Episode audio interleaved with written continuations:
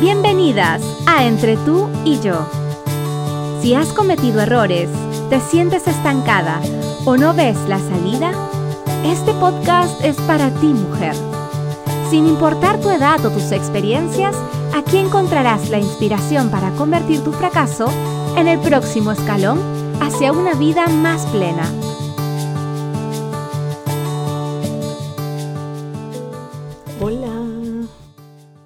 Aquí nuevamente contigo.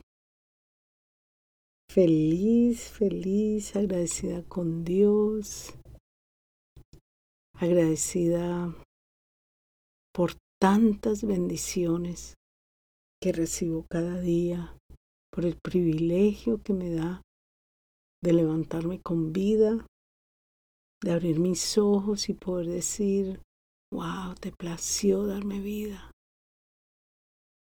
Voy a aprovechar este día, Señor, y voy a ser una mejor persona hoy. Voy a menguar en esas áreas en las que tú no te agradas conmigo. Así que hoy es un buen día. Y bueno, el tema de hoy lo titulé Todos me fallan. Mm.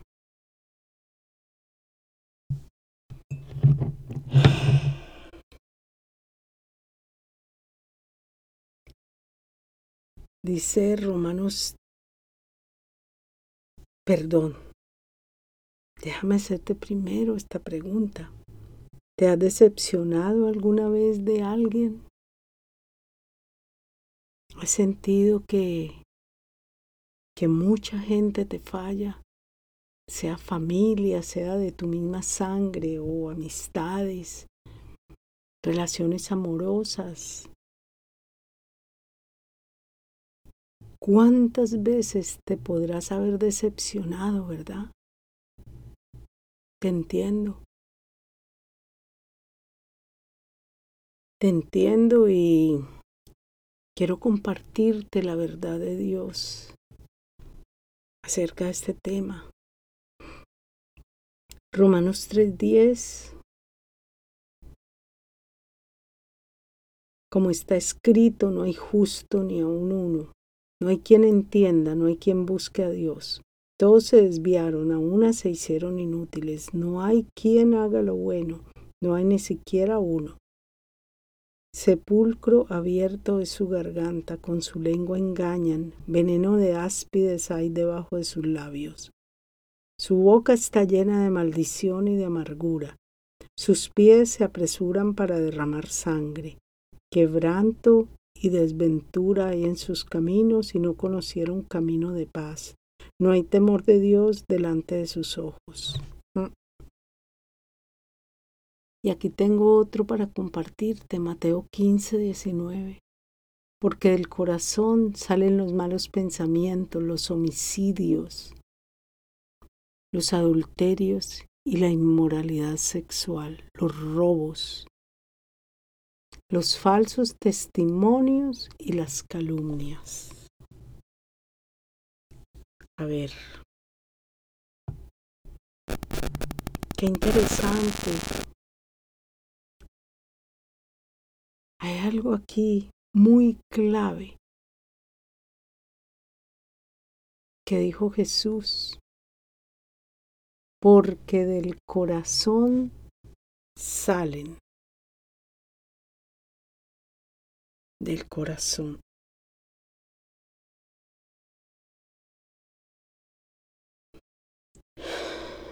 Si tú eres una mujer, una persona que ha sido decepcionada muchas veces por seres humanos, y te entendería si me dijeras que por una decepción de un ser humano has caído hasta en una depresión. Claro que sí, claro que sí. Es de humanos sentirnos así. Es de humanos decepcionarnos, sentir que no vale la pena tener amistades. Muchas veces hemos sido tan heridas que llegamos a veces a, a la conclusión de que no vale la pena ni siquiera volvernos a enamorar. Si no te ha llegado a casar y ya sufriste una o varias decepciones amorosas, es muy normal que estés pensando que el matrimonio no vale la pena,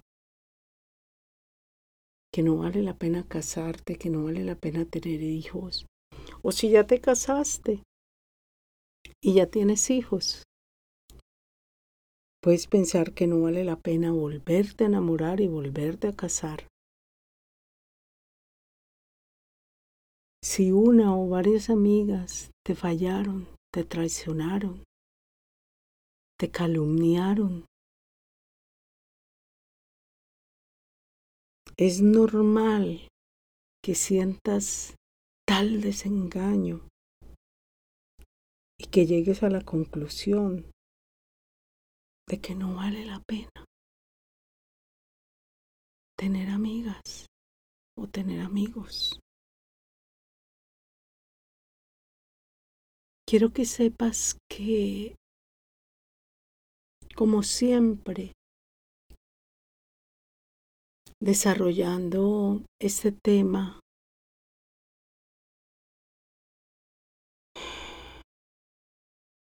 con el corazón en la mano, sin ninguna hipocresía, sin ninguna falsedad.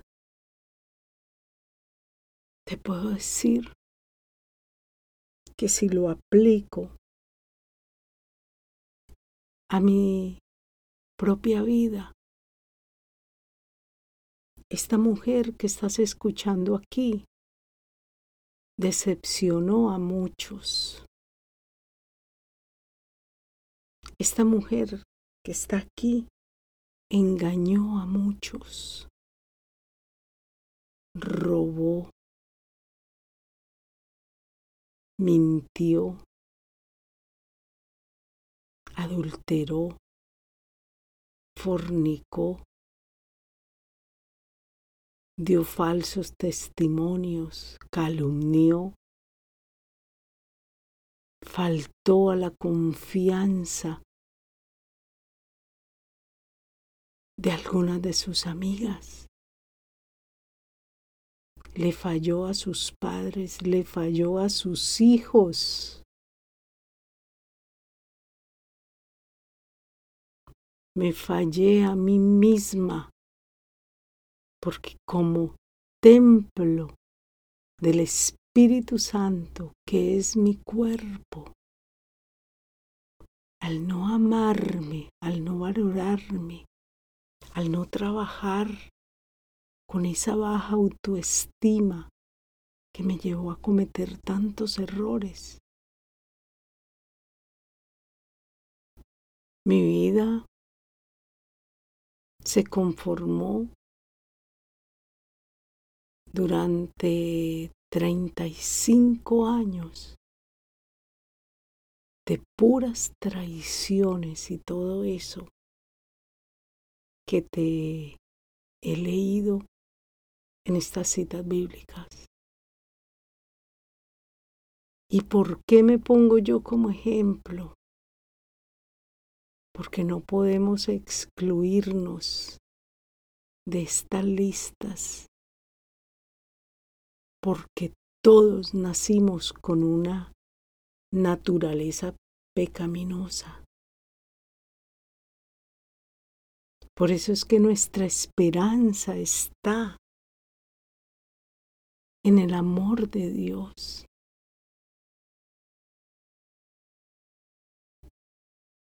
Como dice el libro de Romanos 12.2, que nuestra mente cuando llegamos a Cristo y el Espíritu Santo habita en nosotros, nuestra mente tiene que ser transformada.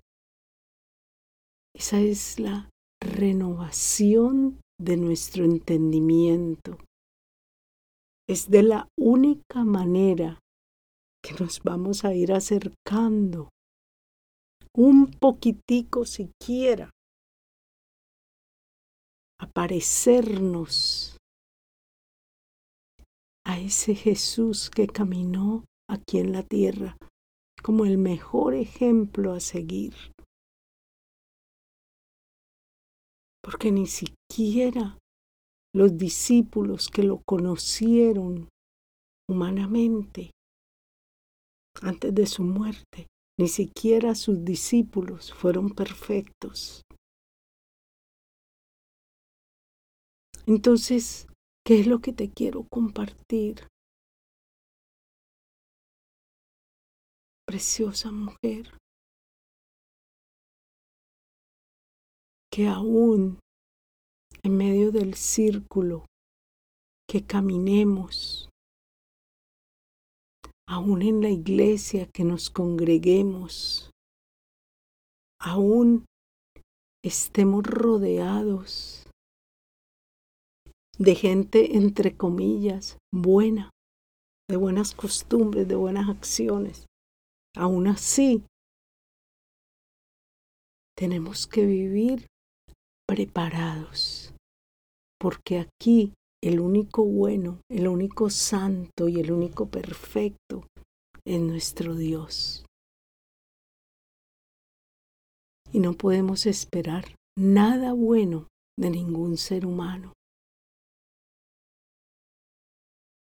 Porque sabes qué?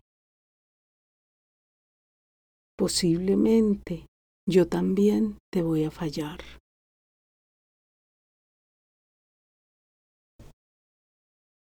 ¿Qué es lo importante aquí? ¿Qué es lo importante? A ver. ¿Me voy a quedar en la amargura? ¿En la decepción? ¿En la venganza? ¿Me voy a quedar en esa actitud de víctima? Pensando que yo soy el único ser humano al cual pueden traicionar, al cual pueden decepcionar. No, esa no es la actitud correcta. Vivimos en un mundo gobernado por el pecado. ¿Y sabes cuál es la única diferencia? Que hace, que hace tanto, tanto, tanto posible que podamos creer en alguien, la única diferencia la hace Dios en nosotros que nos da relaciones saludables en medio de la imperfección. Sabiendo no solamente que te van a fallar, sino que tú también vas a fallar a otros. Porque de una o de otra manera, todos los días podríamos decepcionar a alguien. Ahora, ¿qué es lo que hace la gran diferencia? Que no es lo que me hacen, sino mi actitud que determina qué voy a hacer con eso que me hacen. ¿Cuántas veces voy a esperar perfección de los seres humanos? ¿Cuántas veces voy a esperar eh, que la lealtad de un ser humano sea a un potencial más alto de la realidad. No. Ahora, ¿voy a ser infeliz por eso? ¿Me voy a encerrar? ¿Voy a vivir en una cueva y no voy a tener relación con nadie en este mundo? No. No, esa no es la actitud correcta. La Biblia nos manda a amar a nuestros semejantes. La Biblia nos manda a vivir en misericordia, en compasión, en amor. Y algo muy importante, tenemos que ser la diferencia. Porque aunque yo sé que yo puedo fallar, aunque no sea premeditadamente, inconscientemente voy a fallar. Mi lucha, mi esfuerzo por ser cada día mejor para agradar a mi Dios es lo que va a hacer que cada día yo también falle menos a otros. Pero aquí lo importante es ¿Dónde está mi mirada? ¿En quién está mi mirada? Ah, me voy a concentrar solamente en los que me fallan o voy a seguir para adelante utilizando también la herramienta del perdón para cada vez que me fallen y poniendo ciertos límites para cuidar mi corazón y descartando de mi vida con la ayuda y la sabiduría de Dios personas que quizá no me convienen como amigos. Ahí es donde está, ahí es donde está el secreto. ¿Eres una persona sabia que sabe con quién se relaciona? ¿O andas expuesto o expuesta a toda la gente que tiene más y más y más posibilidades de traicionarte, de dar un mal testimonio o una calumnia en contra tuya? De eso depende. No quiere decir tampoco que yo vaya a vivir como una frase muy común, metida en la boca del lobo. Yo tengo que cuidarme. Porque no erréis. Las malas conversaciones corrompen las buenas costumbres. Si ese es el círculo en el que yo me voy a mover, hay más probabilidades de que me van a traicionar y me van a decepcionar. Ahora, con respecto a las, a las relaciones amorosas, ¿cuál es mi deber en este caso? Buscar sanarme. Si tú estás herida, mujer, y no crees en el amor, y no crees en el matrimonio, y no crees por las decepciones amorosas que has tenido, de igual manera te digo, viviste tantas decepciones porque escogiste mal, escogiste mal. Si yo tengo una vida emocionalmente sana, yo voy a tener el discernimiento para escoger con quién me meto en una relación amorosa. Y van a haber muchas menos probabilidades de que yo salga decepcionada.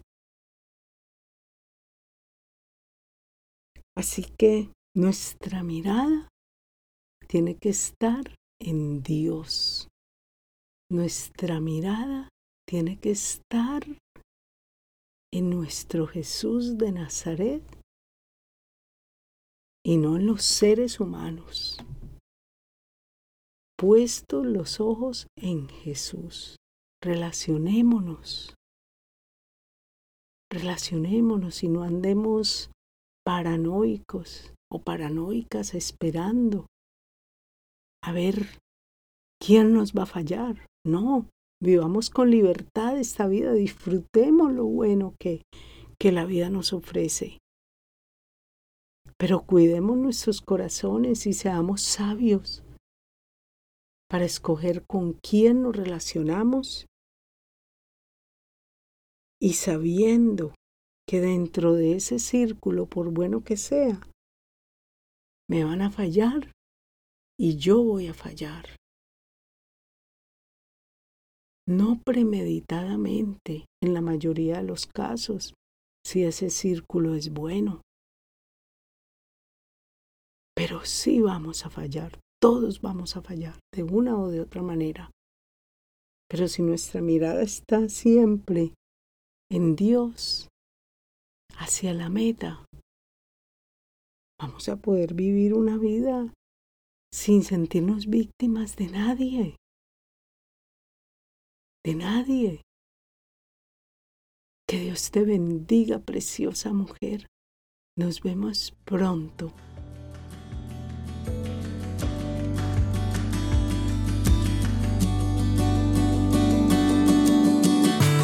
No olvides suscribirte para que no te pierdas el próximo capítulo. Si deseas contactar a Gloria, puedes escribirle a entre tú y yo Te invitamos a conectarte con Gloria en Facebook buscando la cuenta Entre tú y yo podcast. Y por favor, comparte este episodio con alguien en tu vida.